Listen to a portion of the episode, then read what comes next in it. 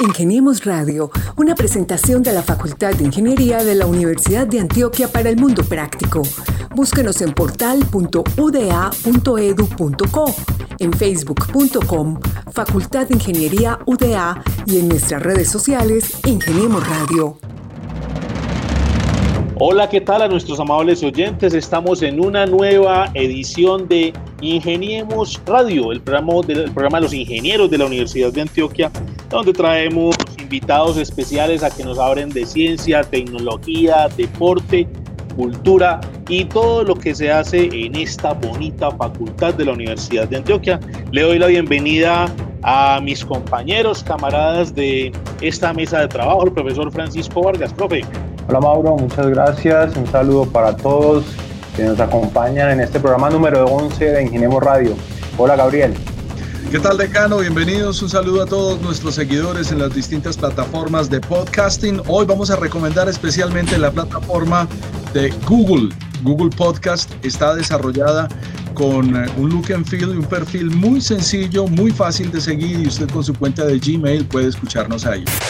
Ingeniemos Radio Leonardo Fabio Sandoval es ingeniero en telecomunicaciones en la modalidad virtual egresado y tiene un proyecto de impacto en la sociedad que ha llevado conectividad a un sitio aislado. Eso nos enorgullece, eso nos abre una conversación y nos obliga a abrir este espacio para Leonardo Fabio para preguntarle cómo lo ha logrado. Bienvenido, Leonardo Fabio, a Ingeniemos Radio.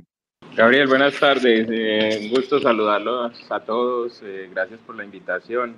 ¿De dónde surge ese interés por, pues, por trabajar por las comunidades y llevar un servicio tan esencial hoy en día para que la gente aprenda, se entretenga, eh, no sé, disfrute lo que estamos eh, viviendo hoy con las tecnologías de la información y la comunicación?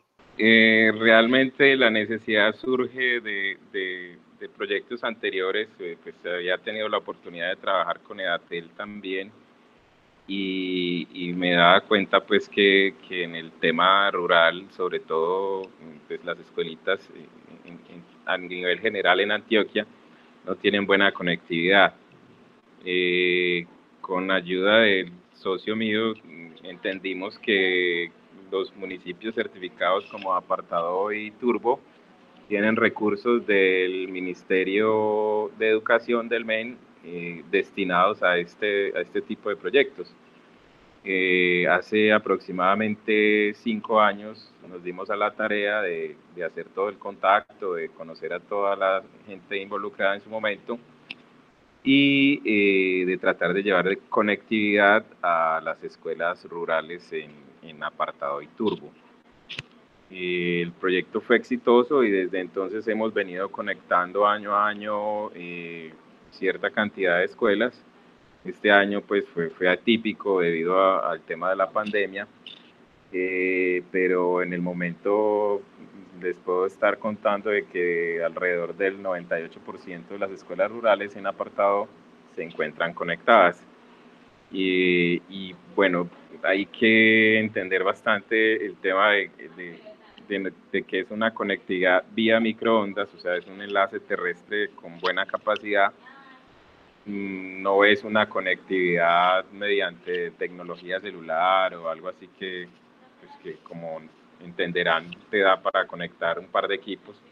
Aquí estamos hablando de que llevamos a sitios rurales 20, 30 megas simétricos sin reuso, eh, lo que en términos castizos eh, permite conectar 20, eh, 30 computadores en simultáneo. Leonardo, tú, tú aceptaste el reto de estudiar la carrera en la modalidad virtual. Eso pues representa ciertos desafíos a nivel de formación. ¿Cómo, cómo tomaste la decisión de, digamos, eh, cursar el programa de Ingeniería de Telecomunicaciones en la modalidad virtual? ¿Qué recuerdas de lo que fue esa experiencia? ¿Y qué le podrías decir a aquellas personas que aún no se deciden a tomar o a ser parte de un programa de formación en ingeniería en la modalidad virtual? Decano, realmente cuando en, su momento el programa estaba naciendo, entonces no, no se llamaba completamente virtual, sino que era semipresencial, ¿cierto? Eh, aún así, cuando cuando arrancamos, pues es, obviamente una modalidad muy desafiante en el sentido de que mm, te obliga a tener una gran disciplina. Eh, recuerdo de muchas materias en las que los profes ya nos iban enseñando eh, algo muy importante para la vida profesional y es que, que, tú seas autónomo, ¿cierto? Que seas autodidacta. ¿Y cómo, ¿Y cómo era esa enseñanza en ese sentido? Se basaba en que el profe llegaba a, a, preguntar, bueno, ¿qué dudas tienen? Se supone que, que tú cuando entras a una clase eh, magistral, pues el profe te va a explicar, ¿cierto? En, esta, en esta situación o en esta modalidad era más eh, que él venía realmente a resolver las dudas que se tenían. eso te obliga a, estudiar previo el tema y hace que, que te prepares y que realmente llegues a preguntar lo que no has entendido.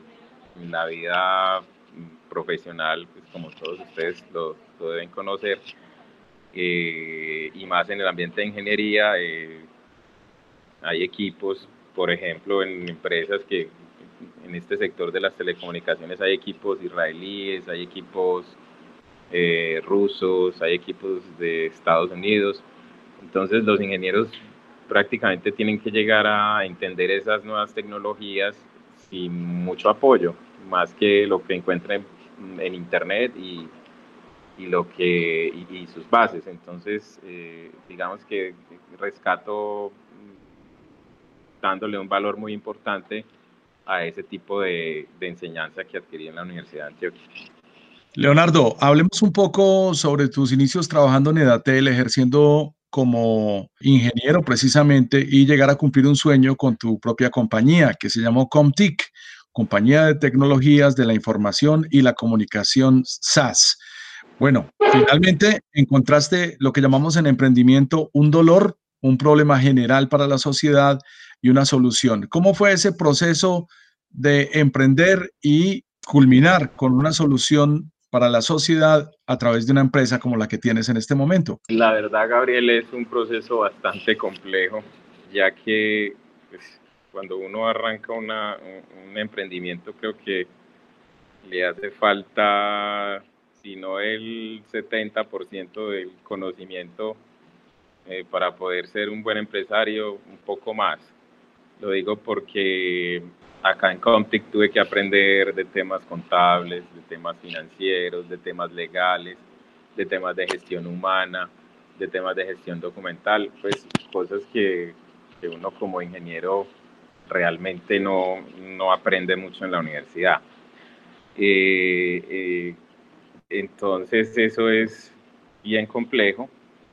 Mm, lo que sí te aseguro es que con la formación pues, que recibimos allá en la universidad eh, eh, podemos aprender rápidamente. Y eso es algo muy, muy importante. Entonces, en, todo este trasegar de, de construir Comtic, eh, pues uno se va rodeando de gente, algunas le aportan, otros no tanto, pero va aprendiendo de muchas, de muchas materias, de, de muchas disciplinas que, que son necesarias para poder sostener una empresa hoy en día. Entonces, eh, ha sido difícil, bastante difícil eh, este, este emprendimiento, pero bueno, hoy en día es una empresa que tiene ocho años. Eh, me, me, place decirlo, pues que por lo, por lo menos en este momento donde por ahí vi una estadística que se murieron más de 18 mil empresas en Colombia, nosotros aún estamos vivos un año tan difícil como este. Entonces, eh, eso quiere decir que todavía hay mucho por recorrer y, que, que se ha, si bien ha sido difícil, pues se ha hecho la tarea de forma correcta.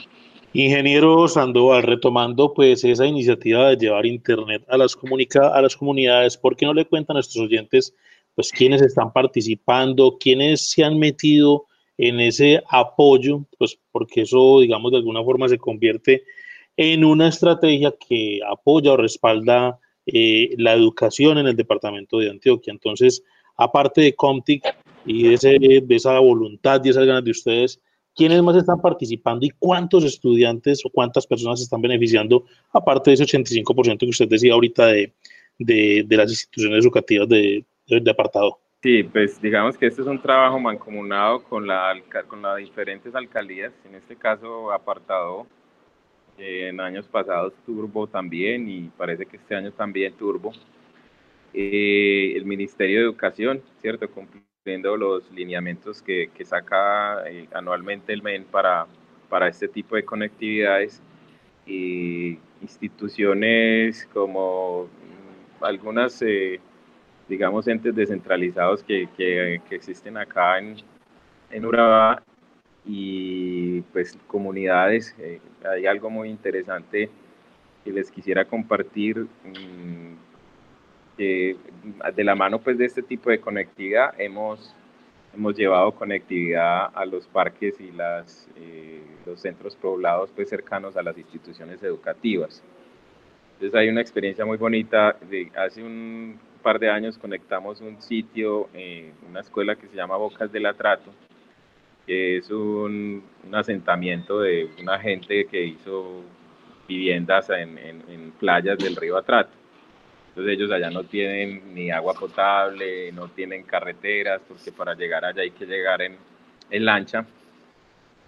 Pero cuando logramos conectarlos al mundo digital, al mundo del Internet, se sintieron incluidos en esta sociedad y era y pues algo el impacto social que generó eso allá fue fue, fue, fue, muy chévere pues nosotros nos sentimos muy bien al respecto. Eh, inicialmente fue solamente la escuela pero al siguiente día me llama el, el profe de la escuela que, que es profe rector eh, hace todo. Me dice ingeniero usted me tiene que publicar ese internet para todos porque todo el mundo está aquí, mejor dicho, alrededor de la escuela y me dicen que, que quieren conectarse. Entonces, eh, eh, reconécteme los, o sea, enrúteme el tráfico para que ellos se puedan conectar eh, mientras no están los estudiantes.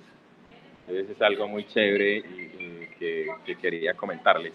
¿Y qué capacidad habías abierto para para esa comunidad? ¿Qué capacidad tenían de transmisión? Solamente 10 megas, 10 megas, pero, pero sin reuso.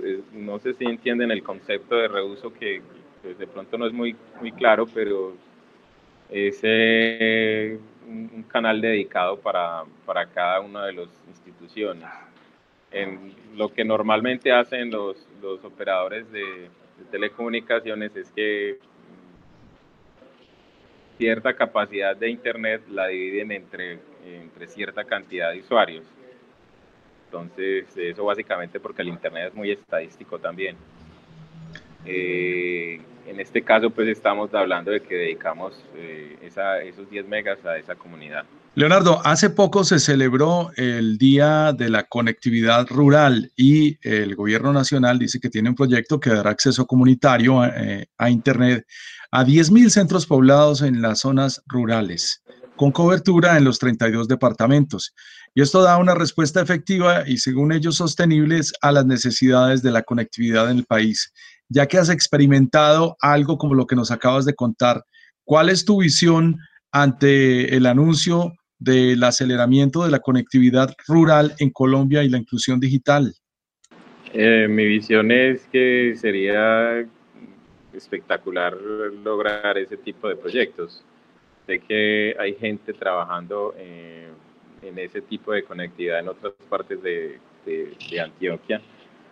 Sin embargo, eh, una de las dificultades, eh, digamos, es la energía en las áreas rurales que es tan inestable, ¿cierto? la mayoría de las, de las repetidoras que nosotros hemos logrado montar Mm, han sido con energía solar. Entonces ahí es donde eh, digamos que, que, los proyectos deben enfocarse en, en, dos, en dos puntos. Uno es obviamente llegar con una buena conectividad, porque pues aun cuando es rural, eh, tú podrías llegar con un enlace satelital, ¿cierto? Pero este tiene ciertas dificultades de latencia y, unos temas técnicos que, que, son difíciles de superar Mm, pero si logran llegar con enlaces terrestres, se puede hacer una, un muy buen proyecto. Eh, y sobre todo para estas comunidades rurales la inclusión, la inclusión eh, digital eh, les genera, digamos, mucha satisfacción y, obviamente poder ver estudiantes en veredas tan apartadas como una por acá en, apartado que se llama Roxali es bastante gratificante. Entonces, estoy muy contento por esa, por esa iniciativa. Mm, incluso por ahí estoy revisando a ver cómo podríamos llegar como a, contactar eh, las personas implicadas en, el proyecto, como para contarles también lo que hemos logrado pues nosotros de, forma un poco aparte del proyecto que, que están proponiendo.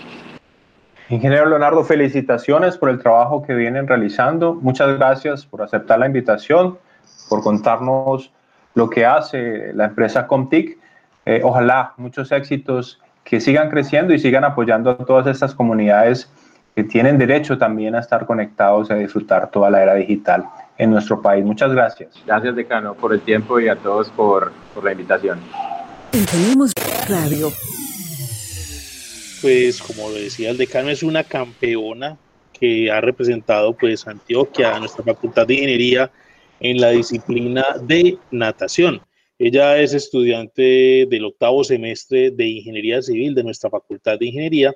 Se llama Manuela Colorado Colorado. Manuela, bienvenida a Ingeniemos Radio. Hola, buenas tardes, ¿cómo están? Muchas gracias por invitarme. Soy muy, muy contenta de estar acá hablando con ustedes. nada, muchísimas gracias por tenerme en cuenta.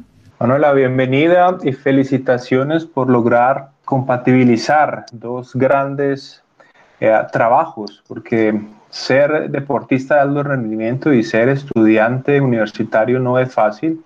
Has podido compaginar los dos temas. Quisiera preguntarte, ¿qué te ha enseñado la práctica de la natación que te ha servido en tus estudios de ingeniería y viceversa? ¿Qué te ha podido enseñar el ser estudiante de ingeniería y que has podido aplicar en tu disciplina deportiva? Eh, bueno, yo creo que una de las cosas más importantes que me ha aportado el ser deportista en mi carrera es la responsabilidad. La verdad que es muy importante eso porque pues sin responsabilidad no podría como repartir muy bien el tiempo entre, las, entre ambas cosas. Tengo que repartir muy bien el tiempo para poder entrenar, para estudiar, para hacer trabajos y además para ir a clases. Entonces creo que la responsabilidad juega un factor muy importante a la hora de ser, de ser deportista y de ser estudiante. Eh, pues por lo mismo que digo, por repartir el tiempo, por lograr hacer bien las dos cosas, por como que por hacer las dos y que ambas salgan, salgan bien. Entonces, creo que la responsabilidad es lo más importante, eh, hacer las dos cosas, pero hacerlas bien. Bueno, Manuela, estoy viendo una extensa hoja de vida en eventos de natación en los que has competido con participaciones exitosas. La más reciente que podemos hablar, ¿cuál sería? Hasta cuando estaban funcionando las piscinas correctamente. El año pasado tal vez podrían ser la medalla por mariposa en la Copa Internacional eh, en Cali. Eh, sí, pero esa fue a principio de año. La última, última en la que competí fue en los Juegos Nacionales Universitarios que ya después de eso, eh, a principio de año, pues también hubieron otras competencias, pero eh, me caí y me lesioné el tobillo, entonces no, este año no pude competir como en las que fueron eh, de pretemporada. Entonces, la última competencia que tuve fue en los Juegos Nacionales Universitarios en Barranquilla, que quedamos campeonas del equipo femenino de natación de la universidad. yo cogí una medalla de oro y una de bronce. Y, el haber cogido esa medalla de oro me, nos dio la clasificación al, Panamericano Universitario que, se iba a celebrar en México en este año, pero fue aplazado pues debido a la pandemia.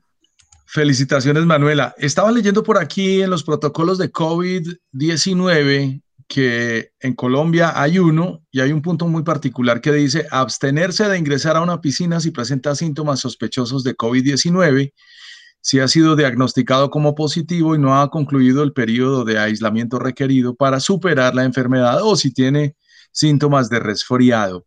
¿Tú te has metido en una piscina este año? ¿Cómo, cómo está la cosa para ti? Eh, sí, la verdad empecé a entrenar eh, la semana pasada, fue como un alivio para mí porque pues yo vivía prácticamente casi que la mitad de mi día en el agua entrenando y estar ya casi seis meses sin tocar agua, eso era como, como una impotencia no poder hacer lo que a uno le gusta. Entonces, eh, bueno, eh, hace poco el, el, Ministerio de Salud eh, dio como el aval para poder em, empezar como ciertos entrenamientos entonces, pues en el municipio donde yo vivo, eh, presenté el permiso para poder seguir entrenando y me dieron el aval para entrenar en la piscina. Y fue como un alivio, fue como esa sensación de, de felicidad de volver a empezar de nuevo y volver a hacer lo que a uno le gusta. Entonces, fue la verdad demasiada felicidad porque estar tanto tiempo sin nadar fue, fue muy duro. Manuela, usted, pues, como lo decía ahorita, eh, sí, la disciplina, la constancia son fundamentales como estudiante de ingeniería, pues, ¿qué se siente representar pues, a, nuestra, nuestro departamento?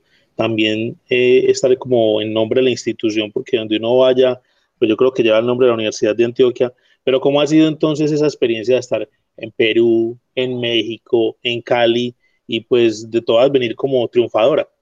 Eh, bueno, la verdad, creo que al entrar a la universidad todos adquirimos un sentido de pertenencia por nuestra alma mater, que eso es algo indescriptible, incluso no sé cómo se crea, pero es algo que solo sentimos lo que, los que hemos estado alguna vez en la universidad y es algo muy bonito poder representar y poder llevar en alto siempre el nombre de la universidad. Y claro, me siento demasiado feliz cada vez que gano o cada vez que puedo coger alguna medalla, eh, sea de oro, de plata, de bronce, me siento la persona más afortunada al poder llevar el nombre de mi universidad y dejarla en alto.